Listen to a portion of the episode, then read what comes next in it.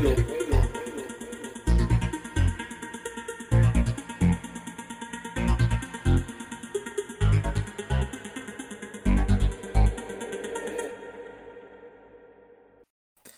buenas noches amigos, sean todos bienvenidos al, al, desvelo, a este espacio de instar para entender el barrio, para entender lo que se habla de esquina en esquina y para tratar temas que siempre están en la caliente, que siempre generan polémica y que nos permiten entender eh, cómo Cuba va cambiando eh, día a día y cómo eh, nacen nuevas formas de entender la política, de entender la sociedad. Y para eso hoy vamos a hablar sobre la Iglesia Católica, una de las instituciones más antiguas que, eh, que posee la nación, y sobre todo a raíz de una polémica, de una polémica entrevista del Papa Francisco el día 10 de julio, en, mm, cuando era eh, entrevistado por eh, dos periodistas mexicanas de Televisa y donde eh, le preguntaban eh, sobre Cuba y demás a propósito del 11 de julio y donde dijo unas palabras que todavía a muchos dentro del laicado católico, entre los que me incluyo, nos siguen resultando polémicas.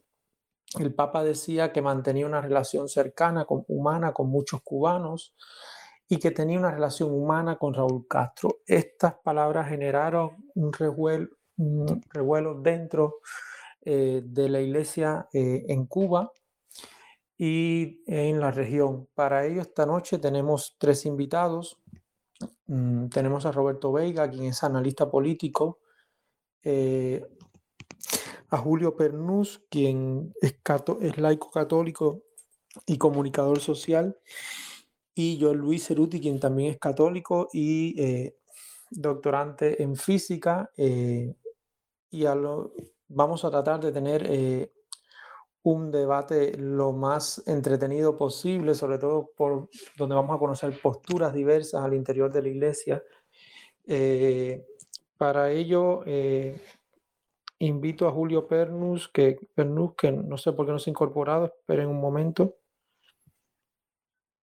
Como les decía, eh, estas declaraciones que han sido polémicas, puesto que Julio no, aún no entra, le voy a pasar la, la palabra a Joel Luis.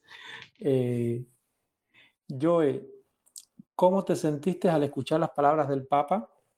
Es la primera pregunta. A ti, a Julio, le voy a hacer preguntas similares. Eh, esa es mi primera pregunta. Hola, buenas noches, Leo. ¿Se, ¿Se, escucha? Sí, se te escucha, Joey. Vale. Mira, eh, Leo, eh, te comento lo mismo que te comenté cuando lo hablamos en, en algún otro momento. O sea, lo primero que yo debo decir de la entrevista del Papa, en la que habla de estas cosas de Cuba y de Saúl, es que yo no he podido ver la entrevista completa. Es decir, lo que yo he podido ver, lo que yo he encontrado en internet, eh, es un fragmento de la entrevista, casualmente el mismo fragmento que pone Cuba Debate, muy convenientemente, y es en el que eh, dice esto de que tiene relación humana y de que quiere mucho Cuba y tal. Eh, y bueno, tener relaciones humanas con otras personas, eh, bien, el problema son las implicaciones políticas que tiene decir que tiene una relación humana con una persona como Raúl Castro en el momento en que está viviendo Cuba ahora con toda la represión política que está viviendo, ¿no? Por eso digo que me falta contexto de la entrevista, o sea, yo no sé a qué viene esa respuesta, yo no sé de qué se está hablando y pues eso, entre lo chocante que resulta escuchar esa declaración del Papa en este momento y el no saber a qué viene, pues eh, es complicado. Eh, y, ¿Y qué tú crees, Joe, que encierran esas, fra esas frases, una relación humana en un momento, como tú dices bien, un momento sumamente complejo para Cuba, en un momento donde hay más de mil presos políticos? O sea, ¿crees tú que hay un cabildeo diplomático o que, o que encierra otras intenciones? El problema es ese, o sea, una persona puede tener una relación humana con otra persona perfectamente y, bien. El problema es que no estamos hablando de dos personas cualquiera, estamos hablando del Papa Francisco, que es la cabeza visible de la Iglesia Universal, pero además es una persona con una impronta política en el mundo entero que no es despreciable. Y además estamos hablando de Raúl Castro, el hermano de Fidel Castro, el que fue mucho tiempo presidente de Cuba y el que ahora mismo es, eh, digamos, el Castro que queda y al que todo el mundo mira eh, cuando hay que culpar o hablar de lo que está pasando en Cuba. Entonces, que el Papa diga que tiene una relación humana con Raúl Castro, como si nada de lo demás, eh, como si ninguna de las otras cosas estuviesen pasando, es un poco chocante. Si hay un cabildeo político ahí detrás, no lo sé, porque además es una entrevista concedida a un medio que tampoco es eh, de referencia en cosas de política y diplomacia. Entonces, no sé, entre el desconocimiento, puede ser que el Papa no sepa lo que está pasando en Cuba, es una posibilidad. Eh, difícil veo yo, pero es una posibilidad. Puede ser que el Papa no quiera ver lo que está pasando en Cuba, es otra posibilidad. Ahí lo tenemos ahora, están pasando cosas también muy graves en Nicaragua y el Papa ha pedido con toda tranquilidad y con toda paz que haya diálogo, como si no se hubieran llevado un obispo preso en su mismo obispado. Entonces, eh, hay que yo creo que hay que reconocer, yo quiero mucho al Papa Francisco, yo lo admiro muchísimo, pero también creo que hay que reconocer que el Papa cogea de, de, una izquierda eh, y a veces quiere cegarse ante la realidad que hay, ante la realidad que es evidente.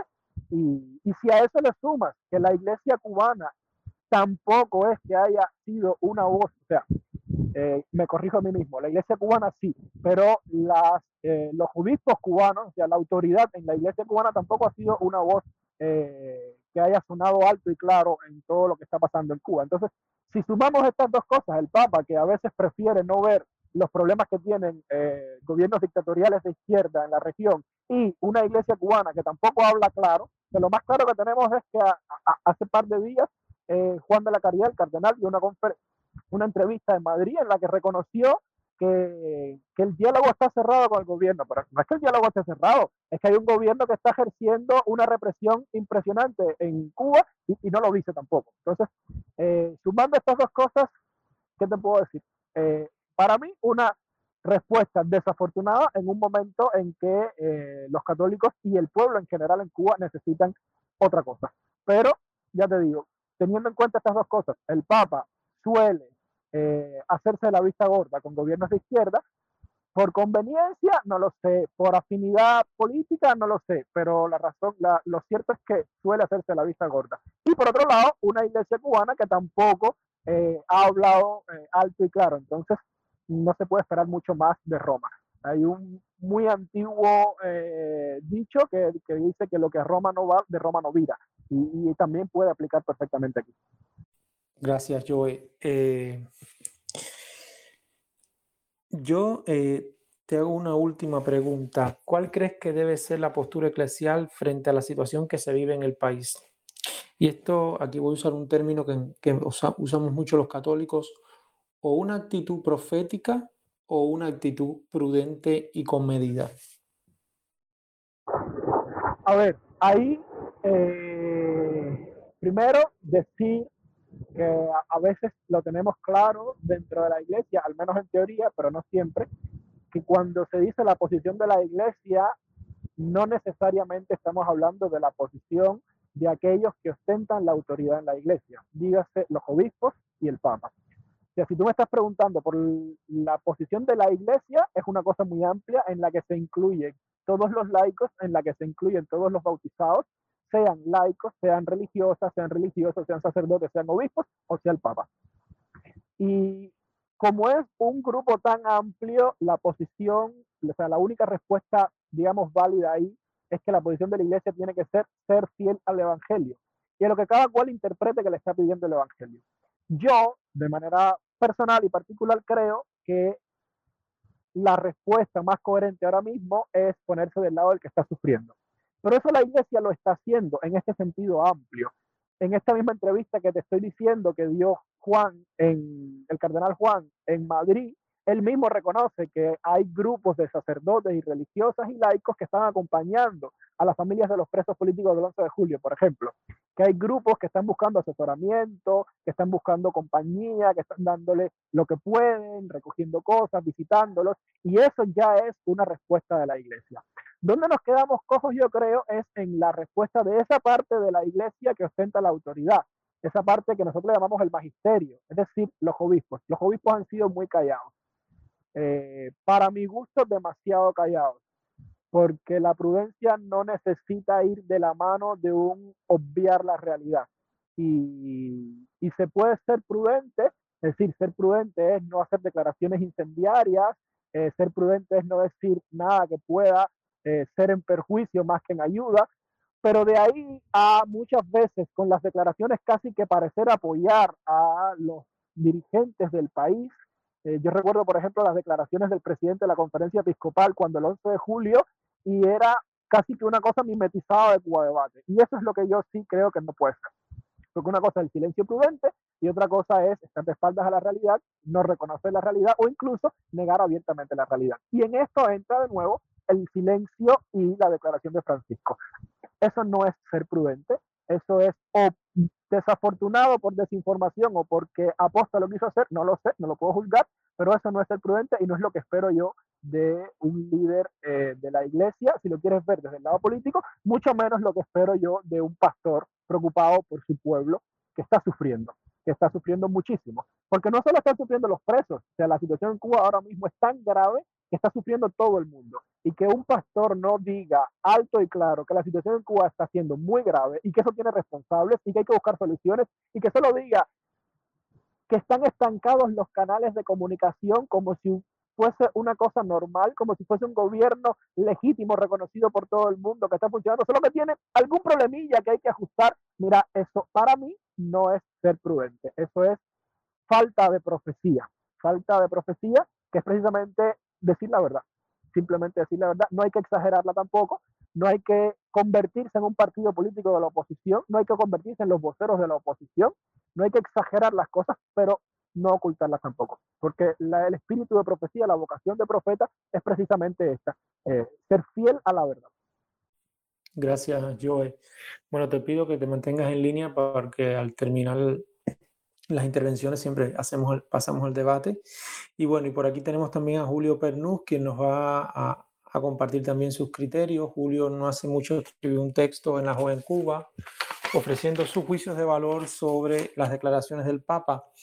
Julio, yo primero darte la bienvenida al desvelo eh, y yo te quería preguntar, eh, ¿cómo te sentiste al escuchar las palabras del Papa eh, ese día, o sea, ese fragmento de la entrevista que es el que todos hemos escuchado.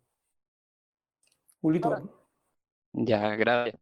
Bueno, primero quiero agradecer la invitación que me ha hecho el desvelo, especialmente Leonardo, con quien tengo amistad hace muchos años y para mí es una alegría grande poder compartir por aquí con varios amigos, ¿no? Que estoy viendo están conectados ahora mismo, incluso amigos con los que he trabajado en diferentes medios y hemos compartido yo siento que las palabras del Papa Francisco, cuando yo las escuché, a mí siempre me dejaron como un sabor también de verlo completo, porque de lo que estaba diciendo yo también hay una realidad. El Papa Francisco, todo lo que habla enseguida acá es tomado casi como una bandera de la izquierda que lejos de ayudarlo, lo que yo siento es que lo que hace es perjudicarlo en cuanto a la opinión pública, ¿no? Que tenga la, población de él, porque esas palabras donde primero yo la vi que salen replicadas son en medios oficiales, especialmente en Cuba Debate. Quizás si Cuba Debate no lo hubiera puesto, ni siquiera nos hubiéramos enterado aquí en Cuba de, lo que él había dicho con mucha fuerza, porque es que cuántos cubanos aquí realmente tienen acceso en vivo a Univisión y lo que se está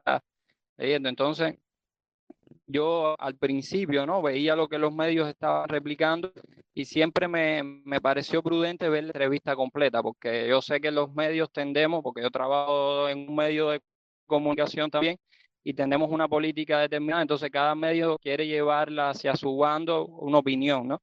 Y eso fue lo que traté de hacer, es ver la, la entrevista también completa y, y yo soy una persona que desde que Francisco salió en su pontificado he sido también un seguidor de sus ideas. Tuve la oportunidad, o tuvimos la oportunidad aquí en Cuba de tener a Máximo Borghesi, que nos dio un curso sobre el pensamiento del Papa Francisco, que fueron varias conferencias a las que asistimos aquí en La Habana. Entonces, y también por, una cuestión de que simpatizo mucho, ¿no?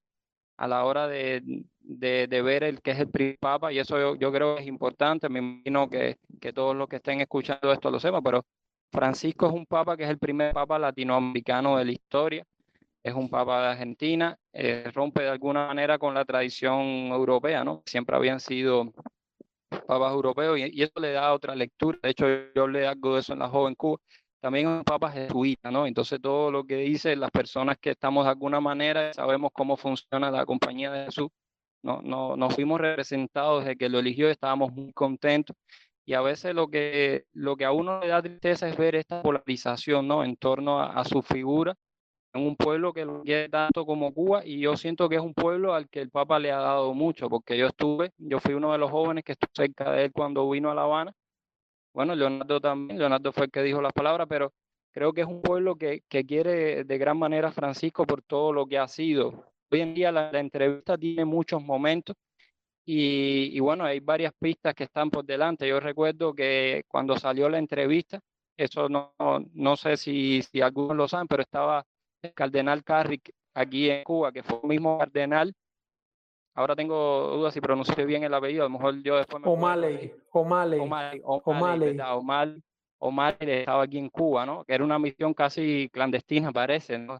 Pero el Papa ahí en la entrevista decía como que se estaban volviendo a rescatar este, esta cuestión diplomática que se estaba dando, ¿no? Aquí con respecto a Cuba, Estados Unidos, recordemos que el Papa Francisco fue una pieza clave. Hay un libro del cardenal Jaime donde narra todo el restablecimiento de las relaciones diplomáticas entre Cuba y Estados Unidos. La figura del Papa es una figura importantísima para volver a esos tiempos que sin duda fueron, los mejores tiempos que de los últimos, ¿no? Pues llamarlo algunos que se vivieron en Cuba, ¿no? En la época de Obama, porque estoy de acuerdo con esto que decía yo, de que ahora sí estamos viviendo una de las crisis más profundas y, más dramáticas de, la historia reciente de Cuba y, y que incluso para mí supera ya el periodo especial, ¿no? Y por eso quizás las, las palabras del Papa vienen a encajar también en una dinámica de iglesia sumamente compleja, porque sabemos que la iglesia está en una crisis y es una crisis en todos los sentidos, ¿no? Una crisis donde hay una escasez de vocaciones que ya viene desde hace años, los obispos lo han dicho en varias oportunidades, hasta en las cartas pastorales, porque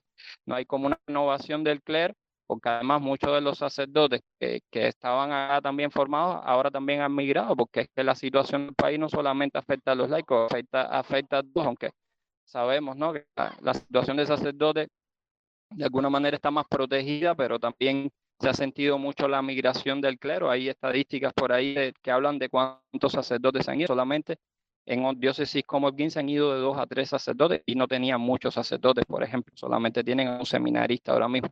Entonces, el Papa, estas palabras encajan en este momento, que es un momento tan delicado para el pueblo y también para la iglesia, porque me gusta ver la iglesia como parte de ese pueblo, ¿no? Como el Vaticano II la definió como pueblo de Dios, y eso complejizó sin duda la lectura, ¿no? Y, mi lectura también. Yo, yo lo que sí hice fue cuando, cuando enseguida que me pasaron el enlace, tratarla de ver completa, porque ya enseguida empiezan las opiniones y se corta por aquí, se ve. Yo creo que la entrevista tampoco puede ser el centro de la entrevista, pero bueno, surgió porque era un aniversario del 11 de julio, que era una fecha importante.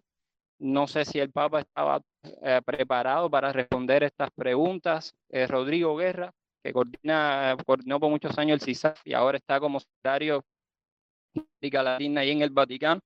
Con respecto a esto de Nicaragua, dijo algo en una entrevista que me parece interesante, ¿no? Que decía, muchas veces aunque no sepamos nada, la iglesia está actuando, ¿no? Está haciendo cosas que después cuando vemos los frutos, ¿no? Y eso quizás también hay que valorarlo, aunque comparto muchas de las opiniones que dijo yo con respecto a, la tristeza, ¿no? Que se genera alrededor de veces algún silencio, de, de, de, algunas cosas que yo siento que la iglesia podía haber incidido más, pero bueno, también la iglesia somos nosotros y tenemos ese gran reto, ¿no? De ir de alguna manera ayudando a, a tomar posiciones que puedan favorecer esto.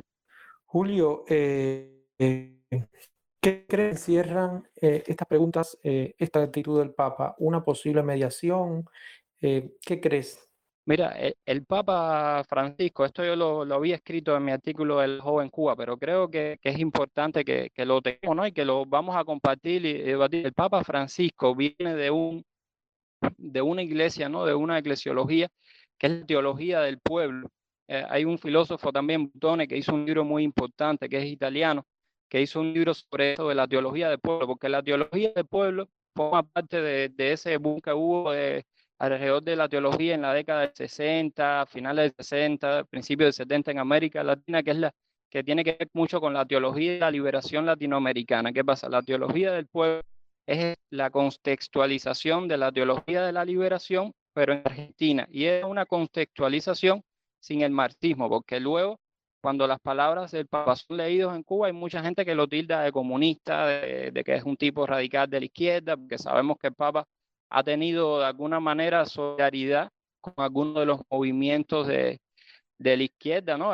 Vino, estuvo en Bolivia, ha estado como muy al tanto de estos movimientos sociales que no necesariamente tienen que ser movimientos comunistas, sino personas que quieren bien se ponen de acuerdo para llevar adelante algo. Pero bueno, muchas veces se había leído así porque se crea como una especie de oposición entonces contra una derecha americana.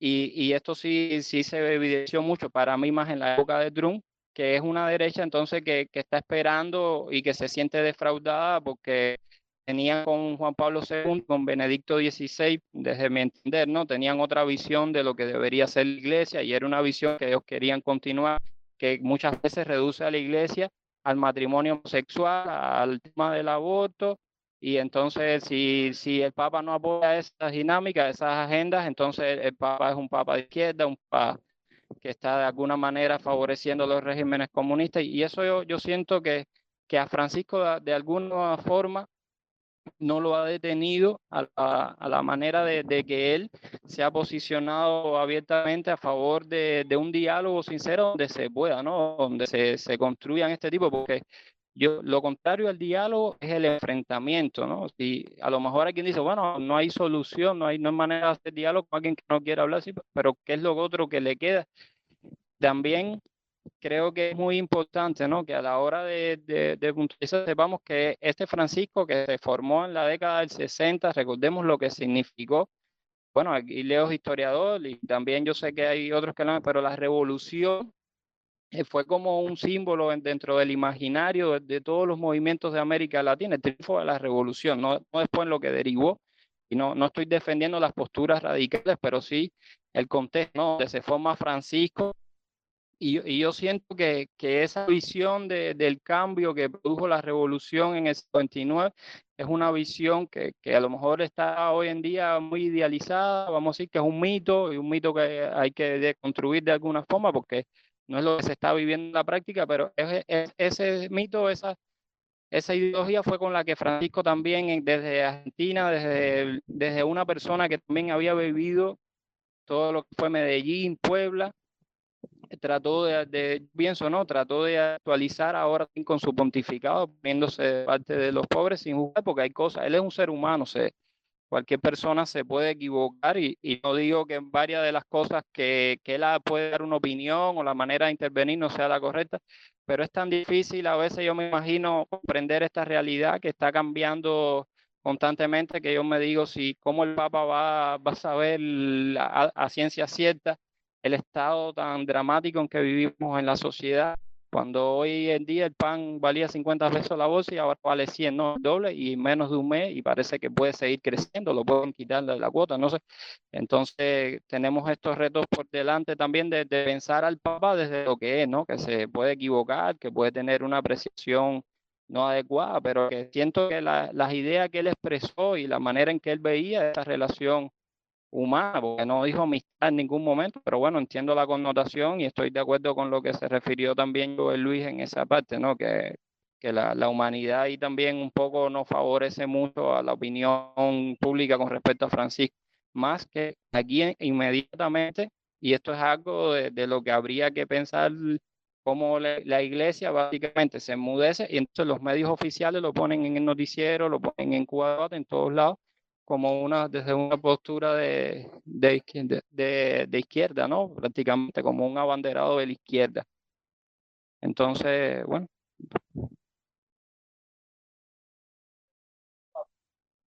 Julio, una última pregunta mm, que, que, también se la hacía yo. ¿Cuál crees que debe ser la postura de la Iglesia frente a la situación que se vive en el país? ¿Hacer una opción profética de denuncia y acompañamiento?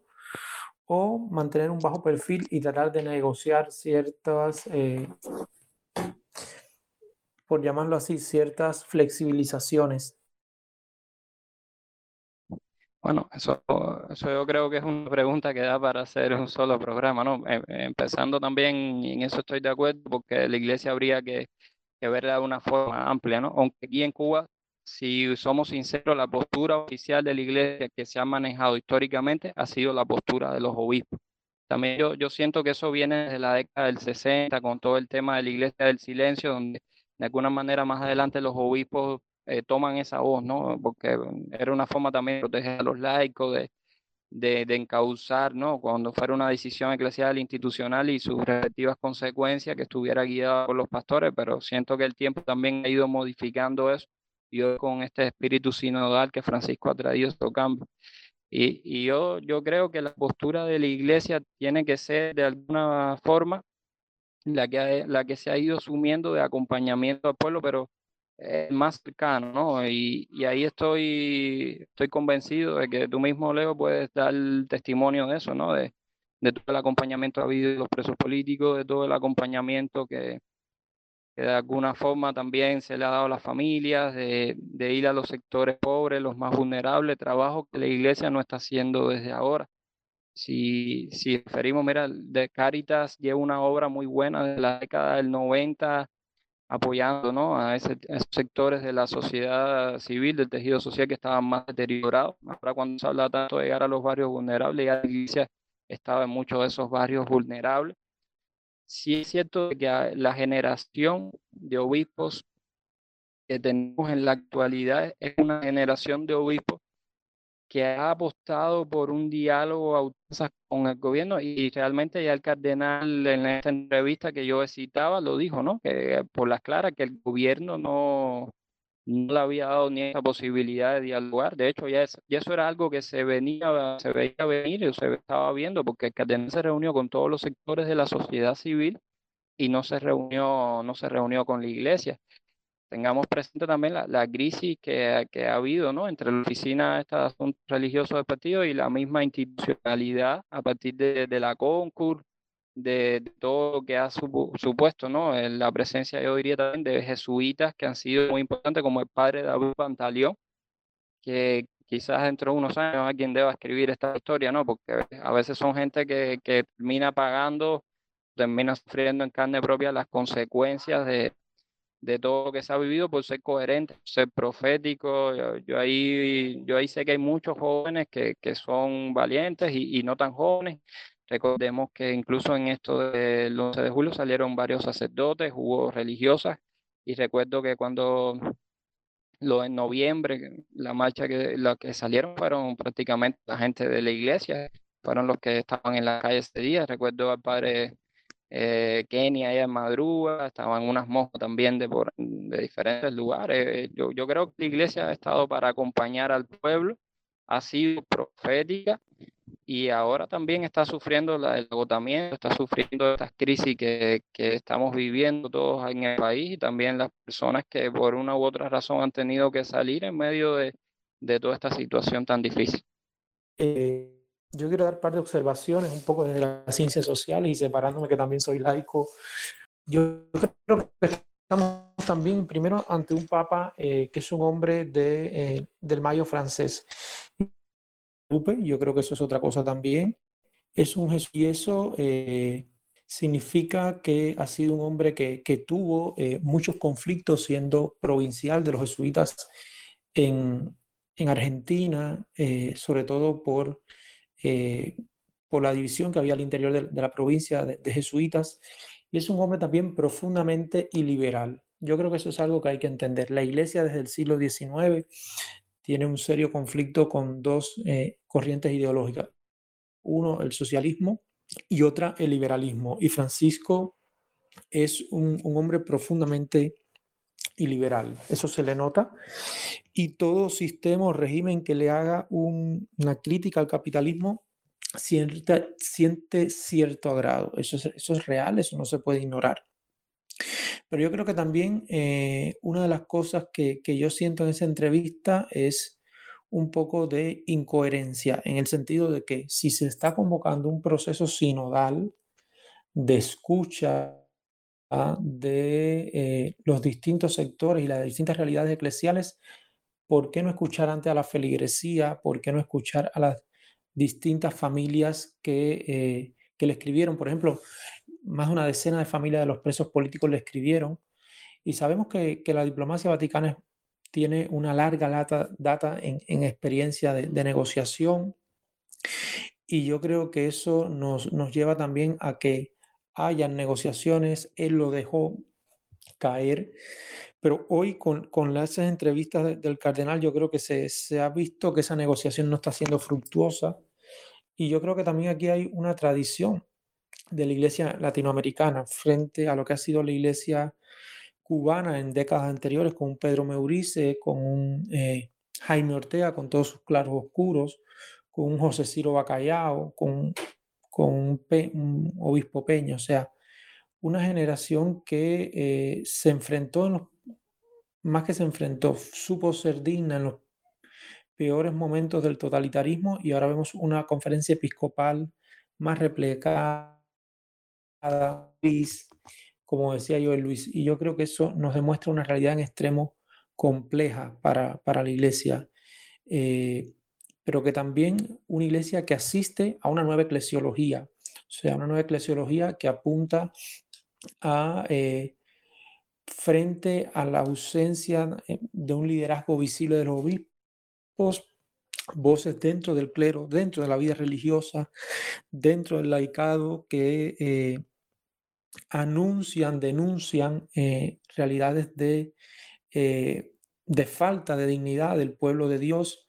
Y yo creo que esa realidad se va viendo en, en muchos gestos concretos, desde el sacerdote que acompaña a la familia un preso político, que maravillas para conseguir unida. O sea, vamos a estar que que la iglesia sostiene eh, no es un poco más. La iglesia cubana es una iglesia que tenga modos para sostenerse es una iglesia subvencionada es una iglesia con respecto a sus países latinoamericanos es una iglesia pobre. Entonces eh, ahora mismo también es una iglesia que está viviendo un éxodo de eh, trabajadores de, de laicos formados o sea hay distintas realidades que yo creo que complejizan aún más la situación. Pero yo creo que, o sea, mi criterio, y disculpen que siempre trato como moderador del programa no interferir en esto, pero eh, creo que es necesario. Mi criterio es que aquí lo que se ve es que el Papa yo creo que escuchó lo que le pueden que le digan los obispos, porque lo, pero le falta escuchar más al laicado cubano. Si él quiere una iglesia realmente sinodal, se merece la iglesia y el laicado se merece ser escuchado. Porque, vamos, que fue la familia Castro quien, eh, quien redujo al laicado a una condición de ciudadanos de segunda. Y en estos días salió un video del obispo de Monseñor Álvarez que él decía que el perdón lleva también memoria histórica. O sea, si no hay perdón de ambas partes, no se puede vivir el perdón. Entonces, eh, es un proceso sumamente complejo a lo cual eh, las palabras del Papa yo creo que le, le agregan más, eh, más fuego, ¿no? Yandri estaba, yo por aquí termino un poco mi, mis ideas, eh, Roberto se va a estar incorporando unos cinco minutos. Yandri pedía la palabra, escuchamos. Oye, nada, yo soy Yandri Fernández, eh, actualmente soy periodista aquí de La Voz de Galicia en España y bueno, nada, un abrazo grande para Julito, para Joe, para ti, Leo. Hace rato no los veo y bueno, nada. Eh, yo sí creo que, que también estamos en un contexto difícil, tanto para la espiritualidad en Cuba, hablando de que estamos en una, eh, el poder que actualmente dirige el país es una generación que ha sido, digamos, educada en aquella época del, cuando se pensaba en ese ateísmo, eh, de la visión profunda de lo que era el marxismo aquel. Y, y también estamos en una generación de la iglesia que también ha vivido el miedo y el miedo a la represión y, y yo creo que los obispos son hijos de, de, de, ese miedo, de ese sistema. Y es una situación bien compleja, es una situación bien compleja que no solamente afecta a la iglesia católica, de hecho también la, hay un silencio también generalizado en la iglesia evangélica no, todavía no he escuchado un pronunciamiento amplio de ningún líder religioso de, de otra denominación cristiana. Entonces, es una situación bien compleja para, para los creyentes en Cuba. Y a nivel espiritual, creo que estamos en un país que incluso anda medio perdido porque no sé, el otro, el, otro día se escucha una líder religiosa afrocubana diciendo que Fidel Castro era Olofi, que si estamos como que en un, en un periodo de mala suerte, es decir, hay, hay, cosas bien raras que están sucediendo y que parece que incluso que el poder le está dando como que prioridad a, esos temas que confusos, que no tienen un, una base teológica y estamos en un periodo muy difícil para la espiritualidad. Nada, esa era mi opinión y nada, un abrazo a todos por allá. Gracias, Yandri. ¿Había alguien más pidiendo la palabra eh, antes de pasar a una segunda ronda? Ah, Brenda. BNR. Buenas tardes y bienvenida al Desvelo. Querido, un abrazo apretado. Bueno, nada, yo quería dar un criterio, ¿no? A mí, más que la entrevista del Papa Francisco ahora, a mí me disgustó de sobremanera lo que pasó en aquella manifestación que quisieron para hacer visible el caso Cuba en el Vaticano. Y yo creo que desde ese momento, a ver, yo tenía una construcción familiar del Papa Francisco, yo tengo tíos italianos, que de hecho estaban en esa manifestación, y ellos me hablaban siempre de la figura de Francisco, eh, totalmente diferente a lo que ellos mismos vieron ese día. Ese día ellos me llamaron desde allí y me dijeron, ¿te acuerdas de todo lo que te dije de Francisco? Bueno, pues se me acaba de caer y se ha hecho trizas, porque ellos lo vivieron ahí, la represión que hubo allí contra los cubanos. Ellos no eran cubanos y no se veían como cubanos y no la sintieron en su piel pero la vieron al lado de ellos, ¿no? Y decían, yo no puedo creer, yo no estoy dando crédito a lo que estoy viendo aquí, porque de verdad que fue desagradable lo que tuvieron que vivir. Entonces, desde ese momento, yo dije, bueno, entonces, ¿ante quién estamos? Eh, esa persona que se supone que esté al frente del concilio de todas las partes y se presta para semejante cosa y apoya eh, semejante barbarie y la, la comete. No es que la apoye, es que la estás cometiendo ahí in situ. Y eso para mí, ya después vino la entrevista esta, que al final no la pude ver completa porque lo que vi fue el fragmento que todos vimos, pero ya eh, se me había roto, ya él se me había roto totalmente. Y ante eso, nada me sorprende. Ya después de lo, viví, de lo que viví, de ver las directas y ver eh, llamada de, de, ahí, verlo, lo que estaba pasando ahí, que yo decía, no es que no puede ser, es que esto no puede estar pasando, y pasó. Ya realmente la entrevista no, no me cogió de sorpresa. Y nada, era eso, Leo. Un abrazo grande y te quiero mucho. Gracias. Hay una cosa que tener la de la plaza eh, corre por la policía italiana y, y realmente el Angelus en particular es un espacio de espiritualidad, no es un sitio como eh, para una manifestación. Eso yo creo que es algo que hay que tener muy claro. Yo en aquel momento lo advertí, o sea, eh, desde que, o sea, nunca estuve de acuerdo porque el Angelus es para, para rezar, para una experiencia. Yo creo que también hay que estar en el Angelus en Roma. Yo he estado, no sé qué piensa, eh, también está el padre David por aquí, que, que, vive en Italia. O sea, e, el Angelus es una experiencia ecuménica. Yo te escucho. Sí, sí, me te iba a decir que si podía responder eh, a, lo que estaba comentando eh, sobre el Angelus. Mira, sí. a ver, yo con el Angelus también en su momento lo escribí, eh, yo, se te oye fatal. ¿Ahora se oye mejor? Sí, se te oye mejor. Vale. Eh, no, te comentaba que hay varias cosas. Lo primero lo que estás diciendo. El Angelus es un momento especial de encuentro del pueblo de Roma y del pueblo de la Iglesia Universal que a Roma con el Papa. Es decir, es un encuentro semanal en el cual el Papa sale a rezar con la gente. Y para la espiritualidad del católico es un momento sagrado. Entonces, lo primero, yo no estoy defendiendo al Papa, antes cuando hablé creo que fue un poco duro con Papa, pero es cierto que ese momento, lo primero que yo tengo que decir es que yo no estoy de acuerdo con intentar convertir ese momento en una plataforma para la visibilidad de una causa política.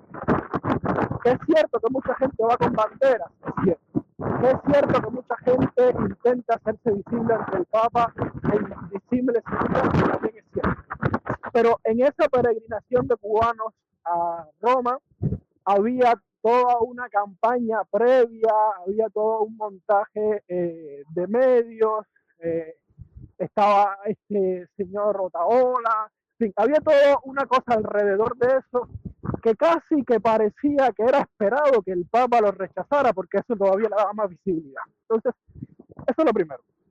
Eh, decir que ah, yo no me siento cómodo con convertir el ángel en una eh, plataforma para hacer este tipo de reivindicación. Lo segundo, es cierto que la seguridad corre a cargo de la policía italiana, pero, y no quiero sonar contradictorio, pero es muy difícil pensar que hay una descomunicación total entre esas fuerzas de la seguridad italiana y la gente eh, de la seguridad del Vaticano. Es muy difícil pensar que el nivel de seguridad que se le da a la Plaza San Pedro no hubiese previsto, porque además era una cosa que estaba anunciada y requete anunciada, que iba a llegar esa peregrinación de Cuba. Entonces, tampoco me parece que haya que exculpar del todo al Papa, a su entorno, a la seguridad vaticana, porque se podría haber previsto que eso iba a suceder y haberse evitado las imágenes tan tristes que todos vimos. Que repito, no estoy de acuerdo con hacerlo, porque casi que, no quiero juzgar, pero casi que me parecía que lo que se quería era eso, pero tampoco estoy de acuerdo con decir que les cogió todo de sorpresa, que no sabían qué iban a hacer, que pobrecito que el Papa desde ahí arriba no ve bien lo que está pasando abajo, ¿sabes? Entonces, nada, era eso lo que quería comentar. No, a ver, eh, antes de pasarle la palabra a Roberto y darle la, bienvenida, eh, se sabe que desde que entró, que entró Otaola por Fiumicino, había reportes a la seguridad, a, la policía italiana, o sea, eso se sabe. Pero también hay una, compartimentación, o sea, que yo creo que es desde la basílica, o sea, desde los muros hacia adentro de la gendarmería y los exteriores de la policía eh, italiana. O sea, ahí hay algo que, yo no, no domino bien, pero creo que es así. Y eso es un detalle que, también yo creo que hay que tener en cuenta. Eh, Roberto, buenas noches y, y, por acá. Sí, buenas noches, Leonardo, disculpa. Y buenas noches a todos, discúlpenme también. Es que casi a la hora de comenzar el programa me hackearon la cuenta y he tenido que estar un rato intentando salvar el asunto. Gracias a Dios lo, salvé. Y bueno, pues con gusto me incorporo. Eh, no he podido escuchar lo que han estado hablando. Sí, te, te pongo un poco en contexto. Eh, hemos estado con, con, Julio Pernus y yo, Luis Ceruti, que son dos laicos jóvenes católicos, polemizando sobre eh, el discurso, sobre la entrevista del Papa, ¿no? y cómo esto le generó, qué, qué impresiones, qué emociones le generó como laicos católicos. Eh, pero yo, a ti que también eres laico católico, quiero hacerte unas preguntas un poco aprovechando tu especialización en ciencias políticas, ¿no? Y yo te voy a repetir la pregunta que te, te hice en septiembre del 2020 en Ágora. No sé si lo recuerdas. Sí, recuerdo la conversación. Puede ser, ¿Puede ser la iglesia un ente mediador en los conflictos eh, que se viven en Cuba ahora mismo, o sea, entre la sociedad civil y el Estado autoritario, como lo fue, eh, como lo ha sido en, los conflictos regionales, que además hemos visto, por ejemplo, que en el caso de Ecuador tuvo una resolución, pero en los casos de Estado totalitario como Venezuela y, y Nicaragua, al contrario, lo que se ha es recrudecido la persecución con la iglesia, aumentado el número de presos políticos, o sea, ¿Cómo crees tú que puede vivir la iglesia eh, ese rol mediador, si, si es posible? Que hemos visto en la última entrevista del cardenal un poco que se ha cerrado. Sí, bien, Leonardo. es una, la cuestión de, de la iglesia eh, como acompañante de un pueblo, es una labor compleja. Es una labor compleja porque para que ella pueda ser acompañante de un pueblo implica que el pueblo no le pida la estridencia que muchas veces los ciudadanos tenemos que asumir. Porque ella tiene que acompañar a unos y a otros y convertirse en facilitadora y convertirse en mediadora. Pero por otra parte, la iglesia en sí misma solo lo logra si tiene empatía, ¿no? Empatía con unos, empatía con los otros. La iglesia tiene que sentirse cercana a unos y a otros, a los mejores y a los menos buenos, ¿no? Eh, para intentar tender puentes entre ellos, lograr un arreglo y demás, ¿no? De ahí es que yo creo, y me voy un poquitín nada más de la pregunta, que debemos comprender a la iglesia, debemos comprender al Papa. Puede que hay momentos en que no nos guste exactamente una declaración u otra, y quizás el Papa, otros obispos tendrían que medir bien qué dicen, en qué momento lo dicen también, ¿no? Para evitar que determinados sectores o sectores importantes no se sientan reconocidos, no se sientan también acompañados. Pero es muy complejo, es muy complejo ser mediador yo lo que sí estoy seguro es que eh, la iglesia y el papa no están a favor de quienes agreden a sectores sociales, de quienes reprimen a un pueblo. Eso sí, yo estoy seguro que no ocurre, ¿no? Y tampoco ocurre en la iglesia cubana, no ha ocurrido nunca en la iglesia cubana. Nos puede parecer más certera o no eh, la posición social de la iglesia en un momento determinado, nos puede parecer más certera o no la mediación, la facilitación que haga la iglesia en un momento determinado, pero yo creo que lo que no, no, no tenemos derecho a, suponer que la iglesia no está a favor de los desfavorecidos. No tenemos derecho a eso porque, eh, porque no es así. No es así. En el caso de la iglesia cubana, Cuba vive una crisis muy grande, una crisis muy profunda, eh, la única institución que no pertenece al sistema que existe en Cuba desde que iniciamos como nación, que además existe en todo el país y más allá del país, los lugares donde vemos cubanos, que es en cualquier sitio de este mundo, ¿no? Ella podría, además tiene, tiene una visión del ser humano, una visión de la realidad que le permitiría, ¿no? Jugar un rol. Le ha sido difícil, le ha sido difícil asumir ese rol, eh, a veces yo no entiendo por qué. Yo comprendo las dificultades que hay en Cuba y la incapacidad del gobierno para abrirse a un diálogo, la incapacidad del gobierno para atender a otro, incluso a la iglesia. Pero a veces me parece que la propia iglesia se considera más pequeñita en vitalidad de lo que es, ¿no? Y, y no se lanza.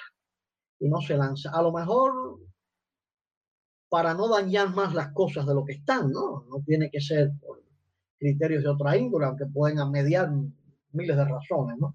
Yo creo que la sociedad cubana hoy está sola en este desgarramiento y que implica al gobierno también, esos sectores del poder, esos que están reprimiendo, algunos de ellos que no tendrían perdón por la manera en que lo están haciendo y por las órdenes que están ejecutando, eh, también, también están dañados también están. Hoy la nación completa está eh, muy afectada y como parte de la nación la iglesia, pero ella debería jugar ese rol.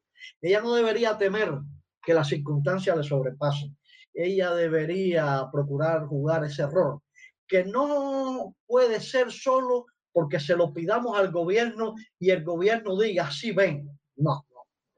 Es porque la nación cubana lo necesita y habría que hacer entender por parte de la Iglesia al gobierno que ella debe llegar, que ella debe llegar como facilitadora de un proceso de recuperación nacional, de refundación de todo lo que haya que refundar.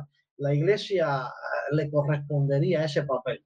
Yo sé las dificultades que tiene, eh, pero las dificultades tenemos todos. Y la Iglesia es una Iglesia universal, es una Iglesia con una historia en Cuba, con una historia en el mundo, con capacidad, y yo creo que a ella le correspondería jugar hoy un rol esencial, realmente, Roberto, eh, otra pregunta, o sea, vivimos un proceso, el protagonismo de una iglesia pequeña, sin dudas, eh, iglesia que fue postergada por décadas, pero que se tornó eh, luego un actor clave en los destinos de la nación, el proceso de deshielo, o sea, pero un proceso muy criticado porque fue iglesia, Estado y no se consultó a la sociedad civil. ¿Cuál tú crees que sería eh, el escenario ante un posible acercamiento con Estados Unidos, que sabemos que, están que están conversando y no dudo que la iglesia esté por medio, pero ¿está la iglesia llamada a consultar sus bases o, o, seguiremos viendo un ejercicio de diplomacia vaticana de corte autoritario? Porque fue lo que sucedió con el cardenal Ortega. Mira, eh, eso, eso es muy difícil porque eh, primero la sociedad civil tendríamos que tener un nivel de organización y de proyección para que nos tengan en cuenta. Somos muy activos, somos amplios sectores, pero no tenemos la organización ni la proyección suficiente. Cualquier estructura de sociedad civil de América Latina eh, nos supera con creces.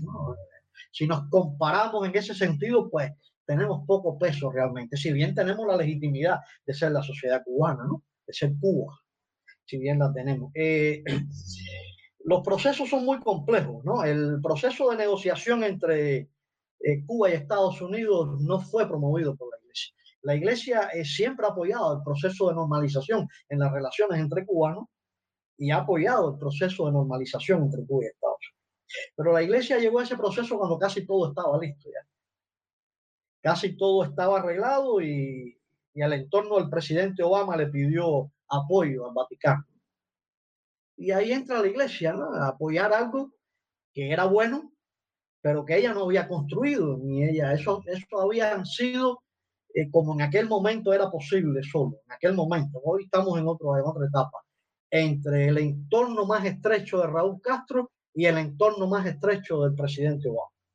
Así fue que se negoció y se gestionó todo, y la iglesia, por supuesto, que después contribuyó. Eh, la iglesia contribuyó en eso participando ya de un proceso que era mayor. Había participado en los diálogos con, con Raúl Castro para la salida de algunos presos y para algunas cuestiones de esa índole.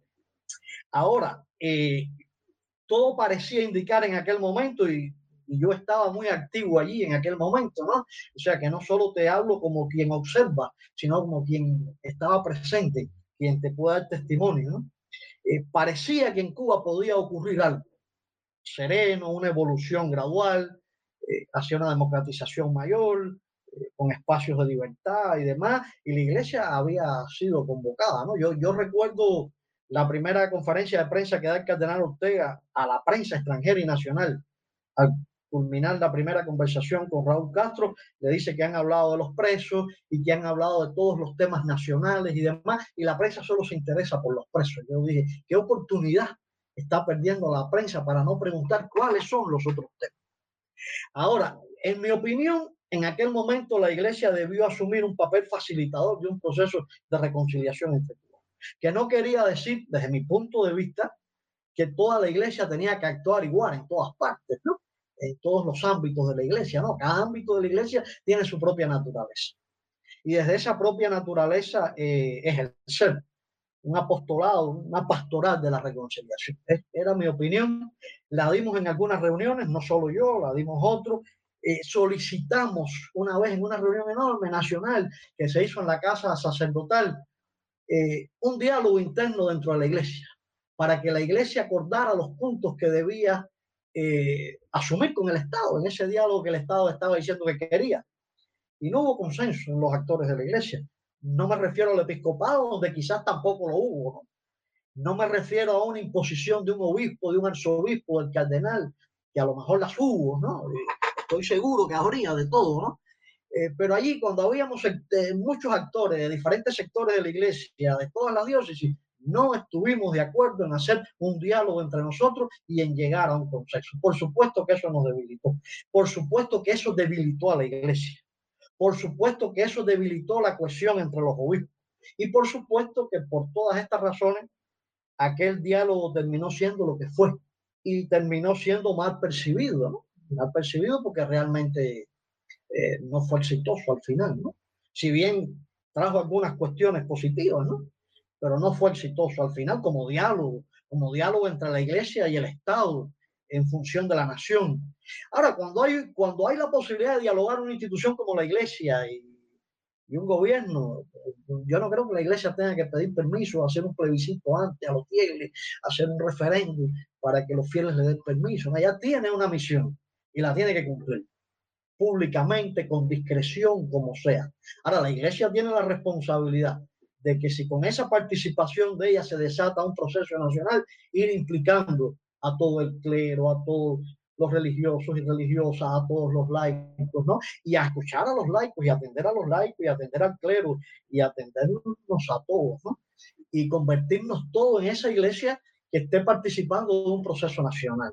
Si es un proceso nacional, yo creo que sí la iglesia tendría que participar toda en toda su pluralidad, cada uno desde la naturaleza de su función dentro de la iglesia. Si es un proceso discreto, diplomático o de acompañamiento entre dos entidades que tienen que entenderse para algo, pues tiene que ser discreta, porque el objetivo allí es el entendimiento entre esos actores, ¿no? Yo creo que es muy complejo, es muy complejo, ¿no?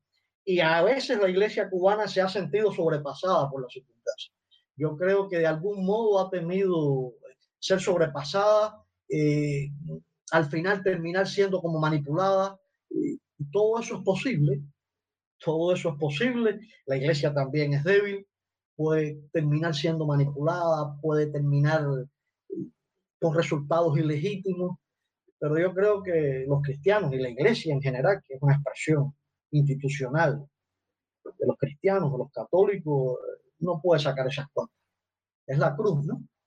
Pues vamos, y que cueste lo que cueste, lo que vamos con honestidad, vamos siendo mansos, pero astutos también, ¿no? Y, vamos, si es la cruz, es la cruz, y si es la resurrección después, resucitamos, y si no, pues nada, ¿no? Pero yo creo que la iglesia debería asumirlo, y me parecen muy bien las declaraciones del cardenal arzobispo de La Habana, y el, el, el interés por un diálogo con el gobierno para solucionar los problemas de Cuba, pues para tratar de comenzar a solucionarlo. Eh, pero la iglesia tiene que estar en diálogo con la sociedad cubana. Es la única manera de que la participación de ella en ese diálogo con el Estado pueda ser efectiva. En una circunstancia como esta, ¿no? Como esta. Y en las conversaciones con Estados Unidos, pues facilitar lo que tenga que facilitar. Lo que sí tenemos que tener en cuenta, yo creo, todos los cubanos y la iglesia también, es que el centro de cualquier proceso entre los gobiernos de Cuba y Estados Unidos, el centro de cualquier diálogo entre la iglesia y el Estado, el centro de cualquier negociación entre el Partido Comunista para hacer un poco de ficción y otras fuerzas de cubanos en las que la iglesia pueda mediar, la finalidad, el centro de todo ello tiene que ser el pueblo cubano. Y el pueblo cubano no en abstracto, el pueblo cubano ese que sufre, ese que no sale a la calle porque eso le satisface, sino porque no puede más. El centro, la finalidad tiene que ser ese cubano. Y después los otros que estén mejor y después los otros y los otros, ¿no? El que más mal está, el más reprimido, el que ya no puede más, ese tiene, por ahí tiene que empezar cualquier proceso de diálogo, cualquier proceso de acercamiento, cualquier negociación. Para eso es que únicamente tendría sentido el arreglo entre los estados de Estados Unidos y Cuba. Esa es mi opinión, Leonardo. Gracias, Roberto. Bueno, te, pido que te quedes en línea eh, ahora le voy a pasar la palabra al padre David, quien, quien vive en Italia, y que Brenda eh, ahí nos pueda ahondar un poco más sobre la situación de la plaza, porque conoce de cerca qué fue lo que sucedió. Eh, y después, bueno, si alguien más desea seguir la, pedir la palabra y hacerle más preguntas a nuestros invitados, por favor levante el micrófono, la mano. David, buenas noches, te escuchamos. David, tienes el micrófono abierto. Te escuchamos. Buenas noches y bienvenido al Desvelo. Muchas gracias, Leo. Muchas gracias a ti y saludo de paso a Yandri, a Julio, a Joe y a todos los que nos escuchan. Es para mí un honor hablar después de Roberto Veiga. No me siento a la altura, pero bueno, compartiré mis impresiones. Te doy gracias por este espacio y sobre todo eh, partimos de la intervención del Papa en una entrevista que podemos decir que a lo mejor sus palabras fueron desafortunadas y fueron tomadas eh, según la vivencia de cada persona que lo escuchó, pero sabemos que el Papa siempre ha dicho que el pastor tiene olor a ovejas y él sabe que el pueblo sufre. Yo creo que en verdad también debemos considerar que el Papa Francisco, cuando visitó Cuba, se quedó muy impresionado de la realidad social y también de la iglesia. Y como muchos de ustedes saben, también parte de ese año 2015 en el cual eh, Raúl Castro había visitado primero Rusia y se había entrevistado con Kirill un sábado y al día siguiente, que era el domingo 10 de mayo de 2015, él llegó a Roma y fue recibido por el Papa Francisco en la mañana, que por lo general el Santo Padre no recibe a los presidentes y jefes de Estado un domingo antes del Ángelus y le dedicó una hora. Posiblemente en ese, ese día se habló también sobre la posibilidad de un encuentro entre, entre el patriarca de Moscú y el Papa de Roma. Y lógicamente, como sabemos, allí posiblemente ese 10 de mayo de 2015 se había hablado sobre la posibilidad del acercamiento entre Cuba y Estados Unidos, porque sabemos que el 17 de diciembre de 2014 los dos presidentes, sea Obama que Raúl, eligiendo el mismo día de cumpleaños de Francisco, habían como ya comenzado el deshielo de estas relaciones y escogieron ese día para agradecer al Papa Francisco. Y pienso que esto es importante porque después el Papa Francisco quiso hacer su viaje y unir los dos países en un solo viaje, Cuba y Estados Unidos. Y tú mismo, Leo, tuviste la posibilidad aquel 20 de septiembre de 2015 hablar delante de su santidad a nombre de todos los jóvenes y el mismo Julito y otros jóvenes llevaron la cruz delante del Santo Padre. Y creo que fue una visita bonita, que muchos jóvenes se sintieron identificados en ese discurso que dio el Papa ante los jóvenes cubanos, donde había muchos que a lo mejor no eran católicos ni que frecuentaban la iglesia, pero algo cambió realmente para la iglesia y para los jóvenes que lo escucharon. Y pienso que el Papa eh, se quedó muy impresionado por todo lo que vivió y después cuando regresó a Cuba en febrero del 2016, aquel 12 de febrero del 2016, para encontrarse con Kirill en el aeropuerto. Y pienso de que él, en cierto sentido, ahí es cuando se puede comprender la frase de relación humana con Raúl Castro, que no significa, creo yo, esta es siempre mi opinión, no significa que se llamen todos los días ni que sean amigos íntimos, pero él se quedó muy agradecido por el gesto de Raúl Castro y también, en cierto sentido, la alegría que vivía la iglesia en ese momento.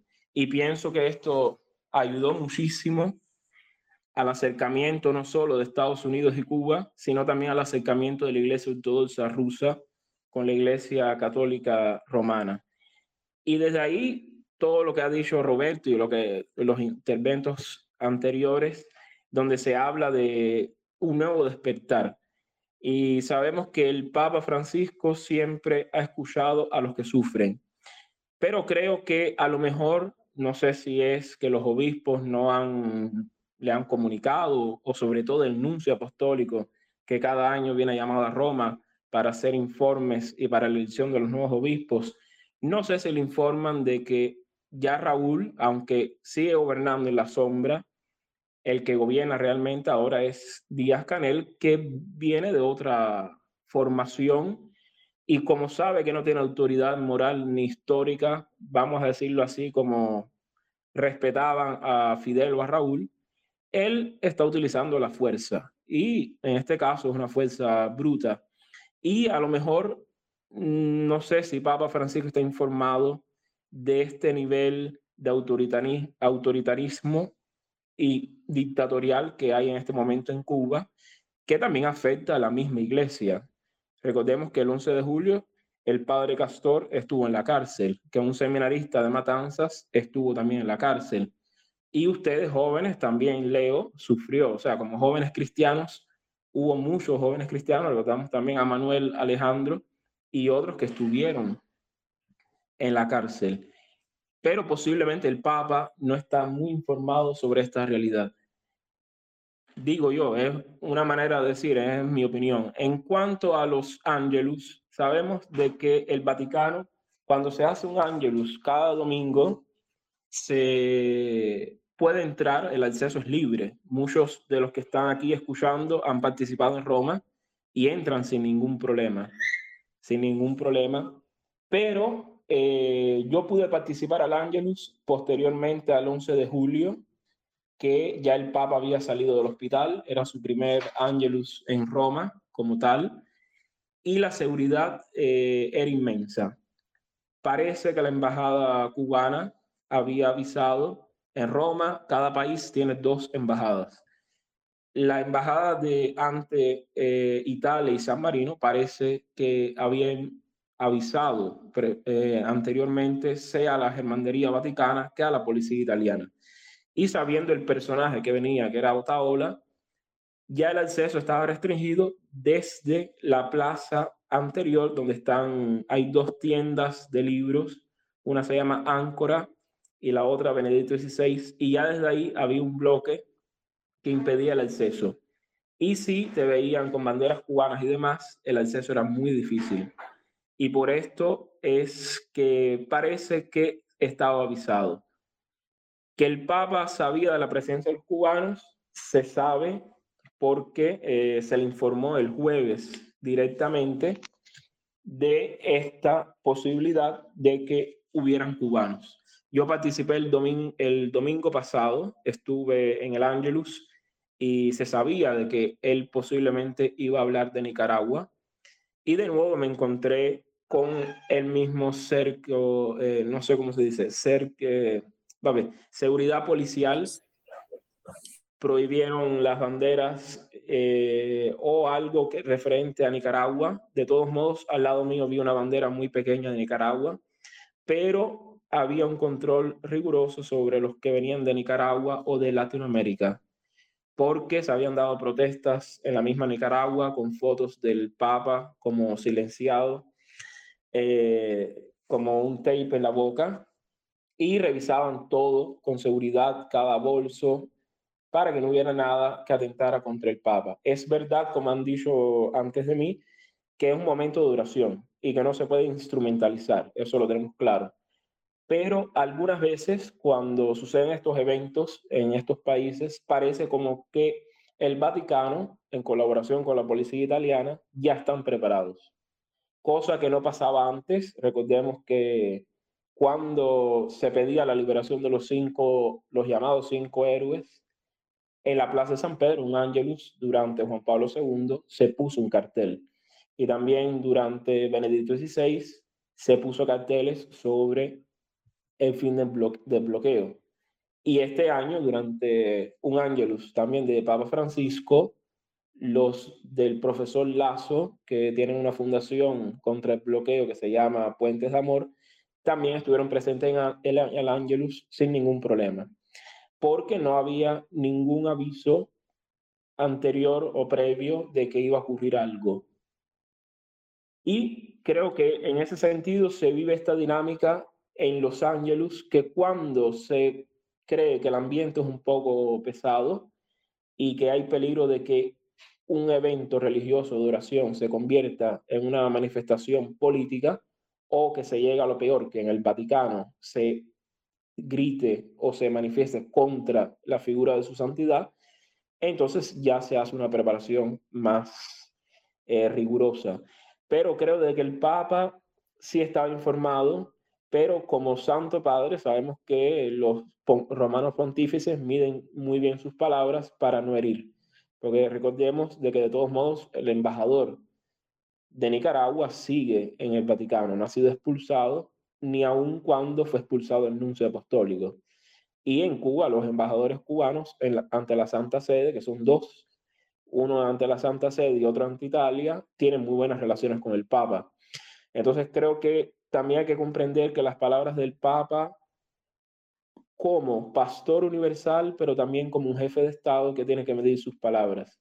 Y creo que cuando él se refería a la relación humana, era precisamente sobre esa parte que él vivió, que fue muy bonita, con Raúl Castro y la colaboración que se hizo con Obama y entonces en aquel momento el cardenal Jaime Ortega. Pero no sé, yo lo digo por un modo de justificar, no sé si está informado de la represión que se vive desde que Díaz Canel tomó el poder en 2018. Eso no lo sé.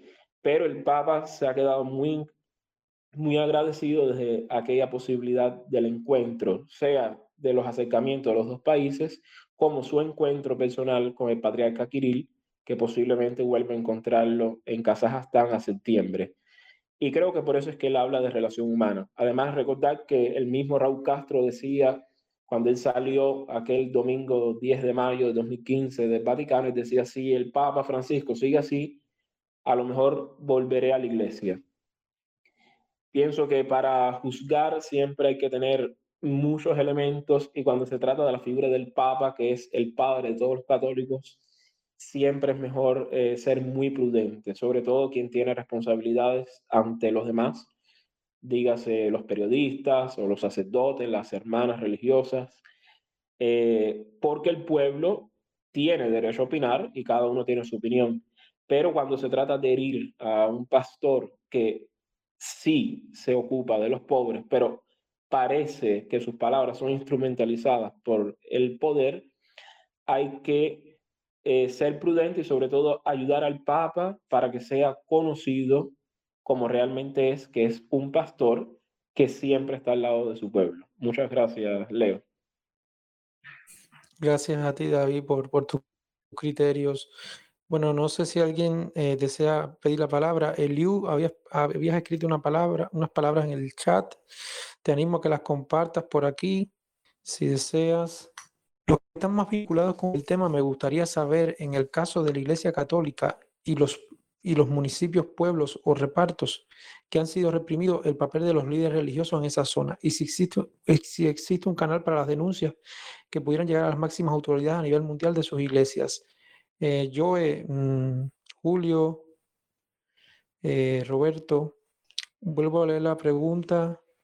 Ella nos preguntaba si hay un canal, hay una estructura de, en los municipios, en las parroquias, para eh, denunciar los atropellos que, se, que ocurren sobre las personas.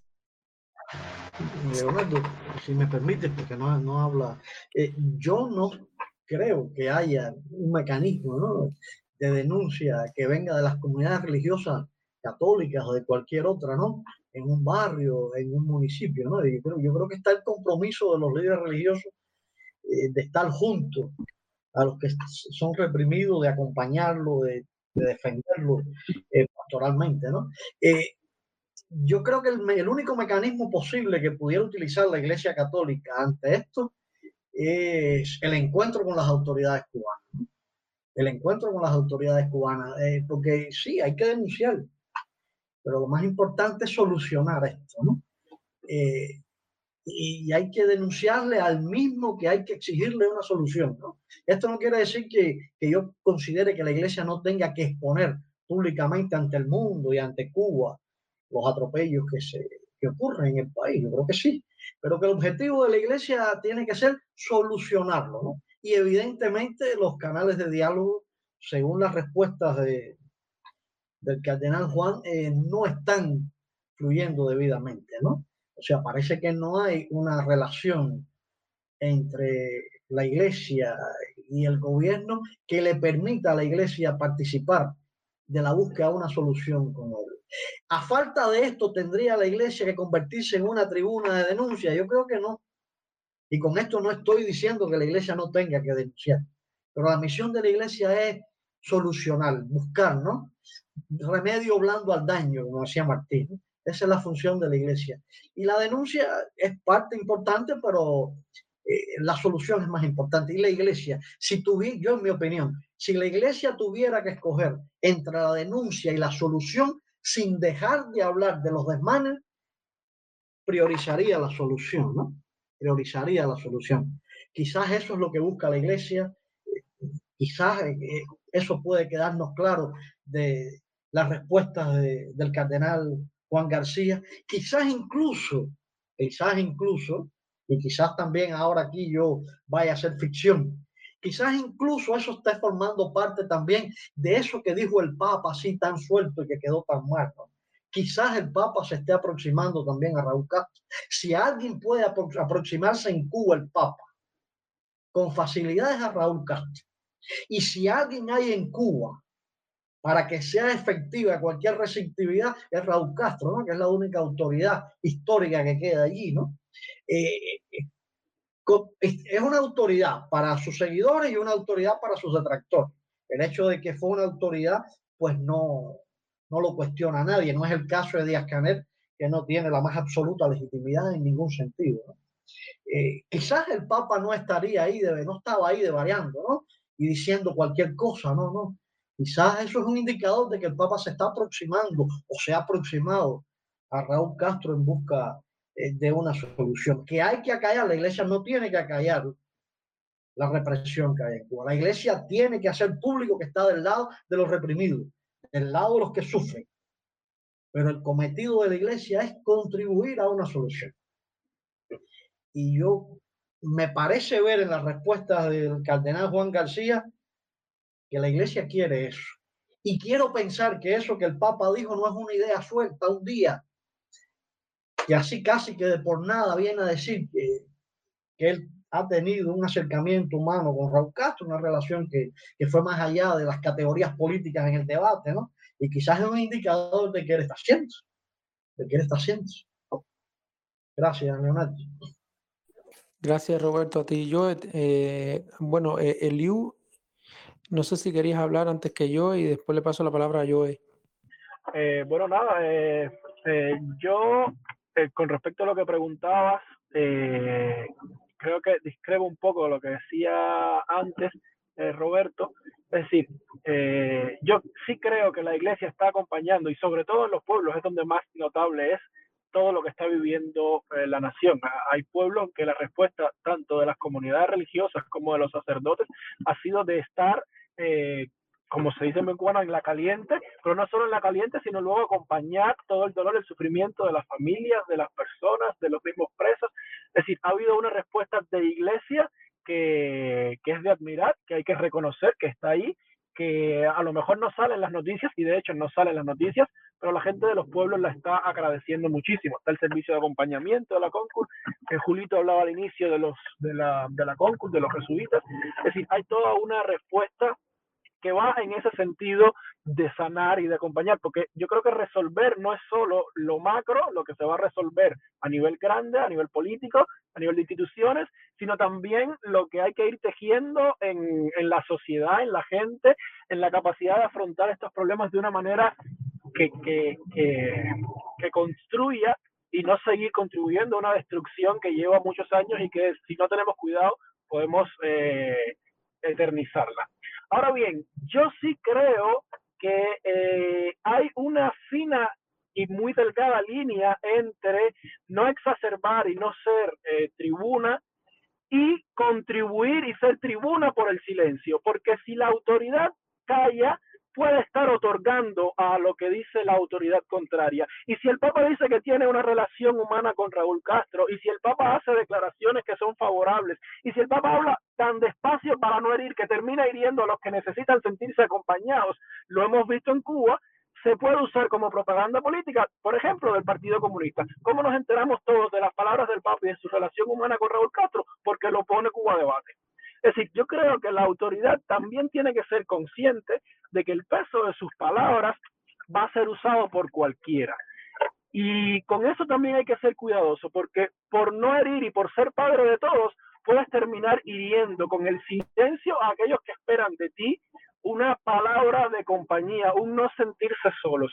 Y yo repito, lo dije también al inicio, yo eso no se lo exijo al Papa Francisco, yo eso se lo exijo y se lo seguiré exigiendo a la Conferencia de Obispos Católicos de Cuba, a los obispos cubanos. Yo se lo exijo al presidente de la Conferencia de Obispos Católicos de Cuba, que no venga el 11 de julio a justificar el, que se quite Internet. Yo se lo exijo al cardenal Juan de la Caridad, que no venga a decir en una entrevista en Madrid que el gobierno no los escucha, porque no se le puede seguir pidiendo de favor al gobierno que los escuche. Y si el gobierno no los escucha, hay que decir entonces que en Cuba hay un gobierno que está desconociendo a la iglesia. No hay que decir que el diálogo está estancado como si fuese una conversación, una relación de amistad de mucho tiempo que ahora nos llevamos un poquito mal, porque esa no es la situación.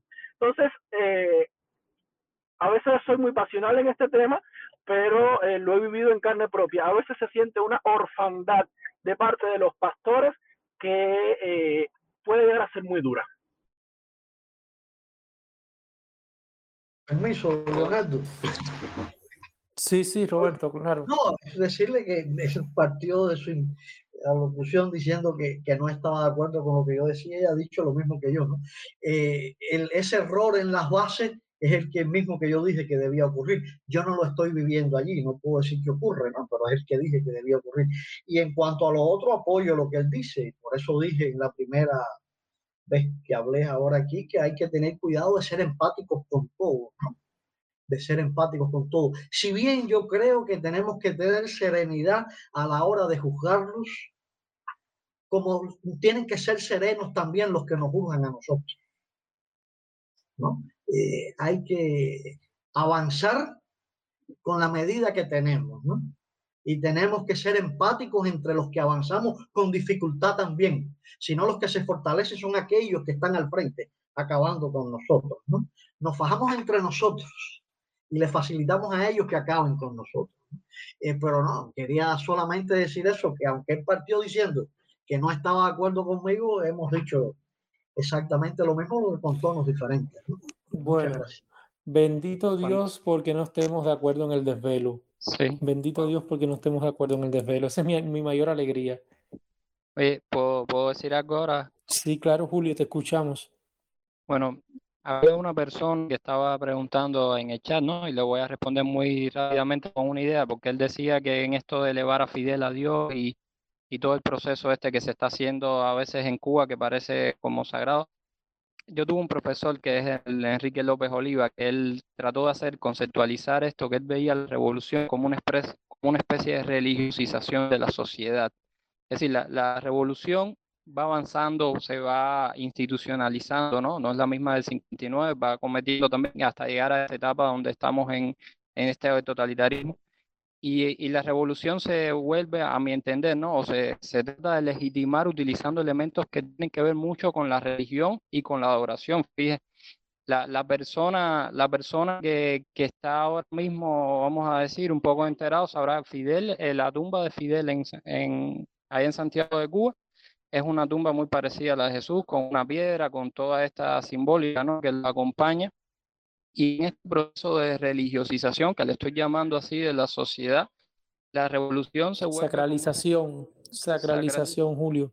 Bueno, eh, se, vuelve, se vuelve de alguna manera algo, vamos a decir, intachable, ¿no? Algo que, que es al mismo tiempo es, es intocable, es como si fuera ese, ese mito, ¿no? Que no se puede alcanzar, entonces los que están debajo son como dioses, ¿no? Y esos dioses no se puede, no tampoco los puedes agredir porque son personas que son inmaculadas, que tienen como una posición de ese tipo. Y yo creo que es interesante seguir lo que está sucediendo ahora mismo con los dirigentes, con todo esto de pesimismo que habló Andri, pero también con lo que va a venir alrededor, porque a, a través de esta religiosización que yo le llamo, y Leo dice sacralización, está, se está viendo también cómo se busca legitimar a través de religiones este proceso.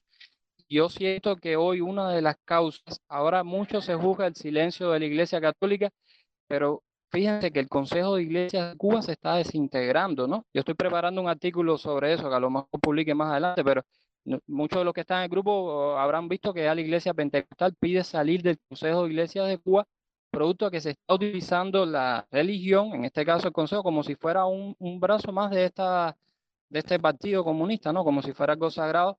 Y entonces este tipo de, de, uso lo que hace es de legitimar a esa religión, que no solamente es el Consejo de Iglesia de Cuba, habíamos visto que en otras, en otras ocasiones ha sido la, la parte Yoruba también, que ha, ha sido también, yo creo, instrumentalizada en favor de legitimar un poder, y eso lo que hace es de alguna manera debilitar toda la credibilidad que este tipo de religión va, va tejiendo en la sociedad y lejos de ayudar incluso a los que están en el poder, yo lo que creo es que debilita más la institución, que hoy día cuántas personas de alguna manera no relacionan cuando hablan del Consejo de Iglesia de Cuba con el partido. Y eso, y eso a, la larga va a seguir tejiendo consecuencias. Y la Iglesia Católica no está en esa posición, no ha estado nunca y hoy no está.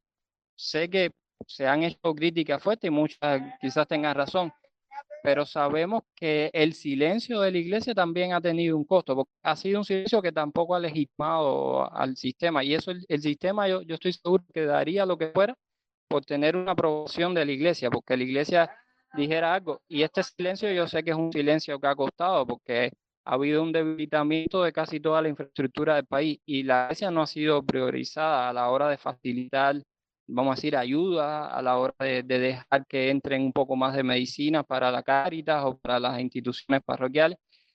Hoy en día, y en el acompañamiento estoy de acuerdo con Joe, con, con el servicio de la Conclu, creo que es lo más parecido, pero también, y esto es importante saberlo, creo que la única institución del tejido social cubano que puede ayudar en un cambio de, de todo el sistema puede ser la Iglesia Católica, porque es la única institución del tejido cubano que tiene una legitimidad aún en el pueblo, que es una institución que se sabe independiente, que no está controlada por el partido en este proceso de sacralización o religiosización. Y entonces yo, yo veo que de cara al futuro lo que hay que seguir es de alguna manera apostando por este estar más cerca del pueblo, que lo están haciendo muchos grupos, ¿no? se están tejiendo en una red de relaciones. Hay muchas personas que de la iglesia, desde la iglesia católica, se han convertido en líderes sociales por su ejemplo. Ahora recuerdo la hermana Sonadesca, por ejemplo, que, es la superiora de las hijas de la caridad. Veamos cuántas reacciones en las publicaciones hace, pero no solamente en eso, sino el acompañamiento, porque hay una filosofía del Papa Francisco que es muy importante. Yo creo que la iglesia cubana está recurriendo a eso y eso va, al final nos va a salvar, que es el testimonio, ¿no? Lo que seamos capaces de, afrontar a través de ese testimonio coherente es lo que en un futuro va a quedar. Yo hace tiempo en, otros chats que hubo de esto también decía, qué bueno sería si la iglesia pudiera tener una comisión de la verdad. Yo lo he hablado con un cura abogado amigo mío, el padre Eduardo Lloren, pero bueno, no están quizás ahora mismo creadas las condiciones, pero sí hay que ir recogiendo todos testimonios que le están llegando a la iglesia y le están llegando en casi todas las comunidades, porque sabemos que hay iglesia en todos los municipios del país y que hay personas que se acercan a la iglesia para buscar un acompañamiento, porque está la pastoral de los presos, está la pastoral familiar, están Cáritas y, muchas pastorales de acompañamiento, los centros sociales que tiene la iglesia, como los centros Loyola, por poner un ejemplo, pero hay más, y yo creo que todas estas cosas sí se deben guardar al menos lo que se está haciendo con la Comisión de Acompañamiento a las Familias y presos del 11 de julio, para si el día de mañana se diera la posibilidad de una comisión de la verdad, poder develar esto, ¿no? Por lo menos empezar, empezar en algo. Y, y, bueno, creo que es importante también este tipo de debate porque favorece de alguna manera el intercambio entre todos acordémonos también, los obispos cubanos son de la generación del ENEC. Cuando uno lee el, ENEC había varias posturas, ¿no? Y son la, una ha trascendido. El otro día el padre, y no es una postura de, ir frontal al sistema. El padre Raúl Adderí, que es un jesuita con quien tengo amistad, ayer subía un artículo que, publicaron en La Razón y él trataba de hacer por lo menos eh, yo lo leí así, él, lo pueden buscar en su Facebook, ¿no? Pero él decía que en la Iglesia Católica Cubana había, había un grupo que vamos a decir que yo le llamo rigorista, que puede ser, que es un grupo de personas que sí están de alguna manera como un enfrentamiento más frontal al sistema, que creen que no piensan en el diálogo como una posibilidad. Y, y se asocia a este grupo rigorista y el padre Raúl Alderí más o menos tocaba así, con gente que también está como negando el concilio Vaticano II, ¿no? Por eso no simpatiza mucho con, con el Papa Francisco. Hay otro grupo, que es un grupo más de centro, vamos a llamarle, que está más a favor de, de, un, de alguna manera de diálogo que se pueda interpretar, no de dando concesiones al sistema, sino de buscar un entendimiento entre las partes donde salgan beneficiados los más oprimidos, ¿no? Eh, y yo siento que, que es un grupo que está como en el centro, que no va directamente a una confrontación frontal al sistema, o puede tener sus opiniones radicales, pero es un grupo que, que de alguna manera tampoco deslegitima todo lo que es la izquierda. Y también, por supuesto, hay personas en la iglesia, porque la iglesia es muy variada, que, que están apoyando el sistema, que apoyan la revolución, porque tampoco la iglesia nadie exige, ¿no? le preguntan, tú eres comunista, tú no eres, y en la iglesia puede haber de todo. De sabemos que hay algunos que están amigos de nosotros en la pastoral juvenil que son militantes del partido, de la juventud, y compartimos con ellos en los grupos y demás. Y entonces puede, hay esas posturas, ¿no? Y esas posturas se integran dentro de la Iglesia Católica. Ahora, el gran reto, y, esto del sínodo lo develó ahora también, es cómo estructurar algún espacio donde se pueda poner a dialogar estos, estos pensamientos al interior de la iglesia y que de ahí se tomen acciones en concreto, porque muchas veces esta desunión lo que hace es que se creen fisuras y, y entonces nos ponemos a polemizar tanto que, que, después no tenemos como una respuesta, ¿no? Y el pueblo de la iglesia, yo siento que aún así, con todo lo deteriorada que está, con lo poquito que puede hacer, el pueblo siempre espera una respuesta de la iglesia, una coherencia. Por eso nada más Dionisio, después de las palabras de Francisco, hacía una oración donde mencionaba de alguna forma los, los acompañamientos a los familiares de los presos y fíjense cuántas reacciones tuvo esa pequeña oración que hizo Dionisio en el camerino, ¿no? Y, y así podemos ver cada vez que un obispo habla la cantidad de personas, y no solamente los obispos, los sacerdotes. Entonces, creo que tenemos este gran reto de cómo unificar esas partes y, y cómo irnos integrando mejor, porque la voz de la iglesia es muy importante para el tejido social. Gracias, Julio. Yo, yo un poco también creo en, lo he dicho varias veces, en la subsidiariedad. Yo lo decía, o sea, ¿qué, ¿qué ha dicho el presidente de la conferencia episcopal? O sea, muchas veces sentimos que, que los obispos es como si tuvieran una panacea. Yo creo que Dionisio en los últimos tiempos ha hecho honor a la mitra oriental, pero piensen en un contexto como el periodo especial, la iglesia sacó un documento tan profético como el amor todo lo espera. O sea, ¿acaso no es hace rato no está exigiendo la realidad sociológica de la feligresía, de la ciudadanía, una carta pastoral y una carta pastoral que coja el, el toro por los cuernos? O sea, la actitud de la iglesia no es hacer política, eso está claro, o sea, no es política partidista, pero la iglesia tiene una doctrina social que le implica a denunciar y a tener una voz profética. Y esa voz realmente a nivel episcopal no se siente. O sea, yo eh, también me alegro, o sea, porque yo no quiero una iglesia clerical, una iglesia eh, jerárquica, yo creo en una iglesia sinodal, participativa. Y eso es lo que nos ha demostrado los últimos acontecimientos. O sea, las monjas que van con, con jóvenes laicos y sacerdotes que van a esperar afuera de una estación cuando te están interrogando o cuando te han detenido o, cuando te sacan del medio de un acto de repudio. Esa es la iglesia que, en la que yo he vivido en los últimos tiempos. O sea, yo, por ejemplo, he tenido aproximadamente 11, 12 interrogatorios y lo digo con muchísimo orgullo. Siempre fui acompañado de una monja o un cura. Nunca me sentí solo. A mí, por lo menos, la iglesia ni en los momentos más oscuros me dejó solo. Pero claro, esa iglesia como comunidad de los creyentes, no como esa estructura jerárquica, porque sabemos que, por ejemplo, el cardenal, en mi experiencia, ha escuchado los padres de los muchachos presos políticos, eh, pero ahora mismo lo que demanda la situación es una, es una comisión de justicia y paz, por ejemplo. O sea, yo creo que, que es el momento y es algo que está en, en, contenido en la doctrina social de la iglesia. Entonces, es una situación muy compleja también, o sea, porque cuando te ponen a escoger entre un contenedor de medicinas y callarte la boca, pero sabes que esas medicinas van a salvar vidas porque hay gente que se está muriendo en los hospitales, es muy complejo realmente eh, la situación. No sé si alguien más desea pedir la palabra. Roberto, yo, Julio. Comento de lo que vienes hablando sí. para compartir. No tengo algo, estoy lejos del funcionamiento de la institución y no. Yo creo que sí, que falta una voz de los obispos. Yo creo que sería ideal, bueno, sería necesario y también ideal una carta pastoral del Para una carta pastoral de los obispos hoy y los obispos tendrían que ser capaces de, dos cosas, que es la diferencia además en relación con otras etapas de la historia de Cuba reciente, ¿no? Tienen que saber qué decir de un modo que pueda ser entendido por todos los sectores de Cuba. Eh, eh, Cuba es más plural que, que, hace 10 años, pero de una manera enorme. Eh, tendrían los pastores que proyectarse en este momento que hace falta una carta pastoral. Eh, por lo mal que está el país, eh, tendrían que proyectarse de un modo que no tendría que ser el acostumbrado de una carta pastoral. eh, tiene que, tendrían que ser capaces de, de satisfacer esas dos demandas, o si no, mejor esperar a poder hacerla en condiciones, ¿no? Mejor esperar, porque cuando hablan los obispos, sientan una orientación, ¿no? No solo para por lo católico, sino para la sociedad que va a estar atenta, ¿no? Que va a estar atenta. Tienen que ser capaces de responder.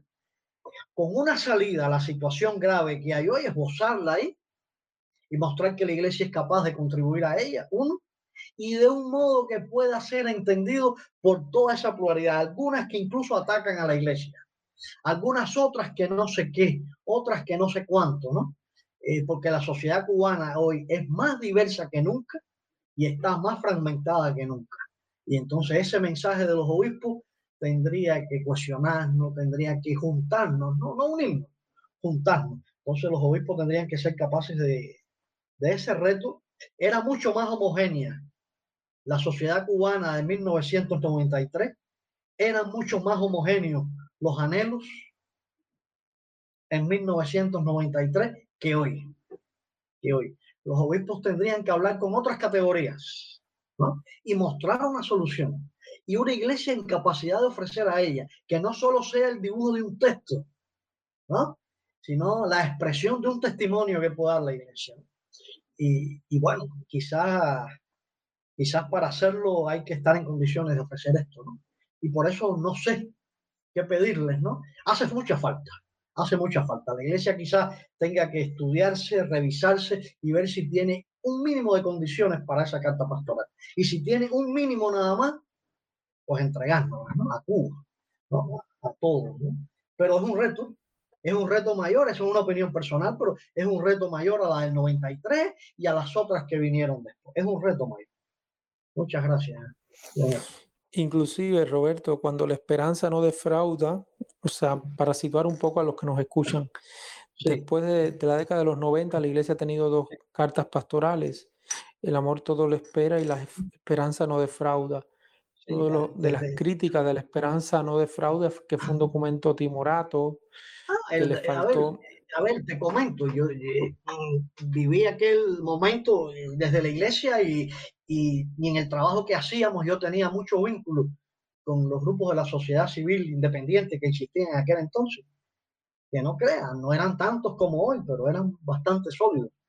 Y, y, conocí a otros actores extranjeros que estaban en Cuba. La carta pastoral estuvo muy bien, estuvo muy bien, pero eh, la sociedad cubana ya estaba por otros lares, eh, en otras categorías, por decirlo de algún modo y entonces la, parte, la carta pastoral no resultó lo que pensaban los obispos ni lo que quería la Santa Sede. Era un documento que clarificara a la sociedad cubana y que colocara a la iglesia en esa posición que le estamos pidiendo. La carta pastoral no lo logró, porque ya la sociedad cubana era más diversa, menos que hoy, pero más diversa que antes, porque eh, las, ya había muchas Cubas si bien hoy hay muchas más y no era una sola Cuba. En aquel momento ya había muchas Cubas, ¿no? Y entonces, aunque fue una carta pastoral muy buena, como obispos, eh, pues no llegó, no llegó a colocarse donde tenía que colocarse. Y hoy el reto sería mayor, ¿no? En ese sentido, hoy el reto sería mayor, sería mayor. Gracias, Roberto. Yo, eh, Julio, ¿alguna otra idea? No sé si alguien desea pedir la palabra. Te escuchamos, Joe. No, yo sí, ahora eh, nada, creo que decir casi lo mismo. Eh, añadir que ah, si bien es cierto que yo también creo que se necesita una voz de los obispos, eh, ahora mismo, al menos en mi experiencia, estamos en un punto en que yo, con que no desautoricen otras voces, ya me sentiría complacido. Eh, con que no intenten controlar de la manera que a lo mejor fue útil en otro momento de la historia, pero que ya no es eh, cualquier proyección de iglesia, eh, ya mm, me sentiría muy bien. eso para empezar. Y luego, por supuesto, una voz que pudiese hablarle a Cuba, una Cuba que ciertamente ahora mismo es muy plural, se agradecería. Coincido en que sería un reto gigantesco, eh, coincido en que eh, una carta que solamente denuncie y deje un sabor amargo, no sé cuánto bien haría. Eh, es necesario proponer algo, aunque a veces la propuesta no sea propuesta de solución inmediata, solamente iluminar un poco con la doctrina social de la iglesia, con el conocimiento que, la iglesia tiene, con el amor a, Cuba que la iglesia tiene, y decir un poco entre qué eh, límites poder moverse y iluminar hacia adelante. Eso uh, habría que hacerlo, yo creo que es muy necesario. Eh, y yo sí creo, como decía Julito también, que, la iglesia puede ser un, una institución que favorezca el diálogo, eh, pero eh, un diálogo que reconozca que somos muy distintos y que es buenísimo ser muy distintos y que es buenísimo que haya muchos, que no tenemos que juntarnos y, y, tener todos una propuesta común. Al contrario, que lo que es muy bueno es que sea posible que tengamos propuestas diferentes y que esas propuestas se pongan en común y que no necesariamente haya una que per se es buena y las demás no. Yo creo que por ahí pudiera ser eh, lo que yo esperaría, ¿no? Una voz que clame por la pluralidad, que bendiga en cierto sentido, o sea, que diga que la pluralidad es buena y que a mí no me gusta usar la palabra, que a Julito sí le encanta, empodere eh, a la gente y le diga a la gente que es bueno que propongan soluciones, que es bueno que se metan en los debates, que es bueno que hagan, que es bueno que digan, y dejen de eh, intentar controlar, eh, que ahora se siente mucho que lo están haciendo, voces de religiosas, religiosos, sacerdotes y hasta laicos. Gracias, Joe. Yo coincido también contigo que, que yo agradezco mucho que, que, a veces inclusive cuando sacan documentos, lo que me, digo es por qué no se quedaron callados y, y lo confieso. A veces preferiría que, que, cuando sacan documentos que muchas veces salen tardes, eh, hubieran guardado silencio, o sea, eh, y que dejen hablar otras voces que, que, van hablando, porque además también vemos que, que hay liderazgos que están muy en sintonía con, con, la experiencia que está viviendo la Iglesia Universal. Eh, Julio, no sé si deseas decir algo más. No, yo si alguien desea pedir quiero, la palabra. Lo que estoy, estoy de acuerdo con lo que han planteado. Siento que ahora mismo un documento no, no va a tener la fuerza que deseamos todos. Lo digo, lo digo en primera instancia. Por ejemplo, acaba de salir el documento del sínodo. ¿Cuántos de los que estamos en la iglesia hemos leído ese documento? Es un documento que se estuvo reflexionando por un año con asambleas parroquiales, con asambleas a nivel diocesano, con asamblea nacional. El documento tendrá unas 15 páginas donde quedan establecidos ¿no? lo que quieren los laicos, sobre todo, porque el documento dice que las asambleas, la mayoría de los participantes eran laicos. Y, y, yo siento que es un documento interesantísimo donde se plantean incluso temas sociales, temas de, de la vida de las comunidades, pero cuánta gente se lo ha leído, cuántas personas están reflexionando hoy día sobre eso. Y lo, lo más que trasciende es salió ese documento sobre la sinodalidad en Cuba, que es el documento que se presentará en el Vaticano cuando sea el Sino 2023, que ya fue aprobado por los obispos. Y después, ¿qué es lo que sigue? Porque yo le he preguntado incluso a, personas que están trabajando en esa comisión y no hay comunidad de, de cuál es el horizonte, ¿no? Y eso me da un poco más de temor, ¿no? Eh, a la hora de, de, hacer un documento así, que sea pastoral o algo, porque si vemos que esto del Sino no, no ha tenido un back, que vamos a dejar por una carta pastoral de los obispos y demás, porque la gente ahora es verdad que si tienes que hacer cola, o mucho un obispo te esté diciendo vamos a por aquí, vamos para allá, las la personas tienen que comer y tienen que hacer otras cosas. Yo quiero dejarles una idea también en el tintero, sería muy bueno empezar a reflexionar con la iglesia que está en la migración. Eso no, no se ha hecho en los últimos tiempos, hubo una época que... Y hay una iglesia muy, muy comprometida cubana que está que está afuera, ¿no? Que, que está, bueno, somos testigos de eso. Y yo recuerdo que en la década del 80, 70, eh, la iglesia que estaba en la migración hizo una reflexión que ayudó mucho a la iglesia que estamos dentro, porque a veces el que está afuera ve cosas, ve, ve, ve realidades que desde dentro no se ven. No sé, no sé si hay algún tipo de organización, en otros lugares está pastoral de migrantes, aquí todavía eso no se ha implementado, pero para mí sería muy bueno que, que desde fuera también podamos, podamos organizarnos, podamos compartir y podamos, podamos ver eso, ¿no? Porque va a ayudarnos mucho quizás los que estemos ahora adentro poder dialogar con los de afuera y que salir en común qué, qué pensamos, cómo vemos las cosas, porque de acuerdo a cómo uno ve la realidad también la piensa, ¿no? Y, y siento que eso nos ha faltado y hay tantos líderes buenos que están quizás dispuestos, ¿no? A contribuir a este diálogo. Lo que ahora me temo es que, que no hay una organización, porque en esa época había obispos, estaba, creo que era Moza Vidal, había varios obispos que, que promovieron esta reflexión de la nación y eso se vio en un documento, pero ahora como no hay quizás alguien así de esa categoría afuera, no sé quién pudiera tomar la bandera, pero sería interesantísimo, la verdad. Gracias, Julio. Y yo, yo también cierro con una cosa que, que a veces a mí me, me choca, ¿no? Eh, y yo también está por aquí y no, no lo voy a provocar, pero creo que hay que decirlo. También está el tema de, de los, asesores, de los asesores que tienen los obispos. A veces escuchamos y y son personas que muchas veces viven desconectadas, que, que no viven con la realidad. Y yo creo que si algo necesita la iglesia es tener, y sobre todo los pastores, escuchar eh, la caliente, lo que está pasando en el barrio. Y eso muchas veces se siente eh, en un montón de, de, espacios eclesiales, que hay una desconexión muchas veces de la realidad.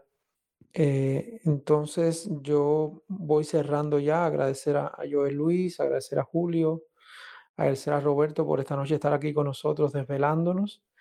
Y la semana que viene venimos con algo bien refrescante en medio de, tantos, de tantos rayos que están cayendo a nuestro alrededor. Vamos a hablar sobre el humor político, caballeros. Y vamos a tener a Luis Denner por acá y vamos a tener a Yaya Panoramics para eh, hablar un poco de, de, de, esas, de ese humor que está en la vida del cubano y que se lleva a, a la política. La invitación es siempre para para venir y estar en esta casa de Instar donde, donde todas las ideas valen, donde encontramos, nos encontramos, donde dialogamos, donde queremos reconstruir Cuba desde el escucha y el respeto al otro. Que tengan todos buenas noches y nos vemos la semana próxima.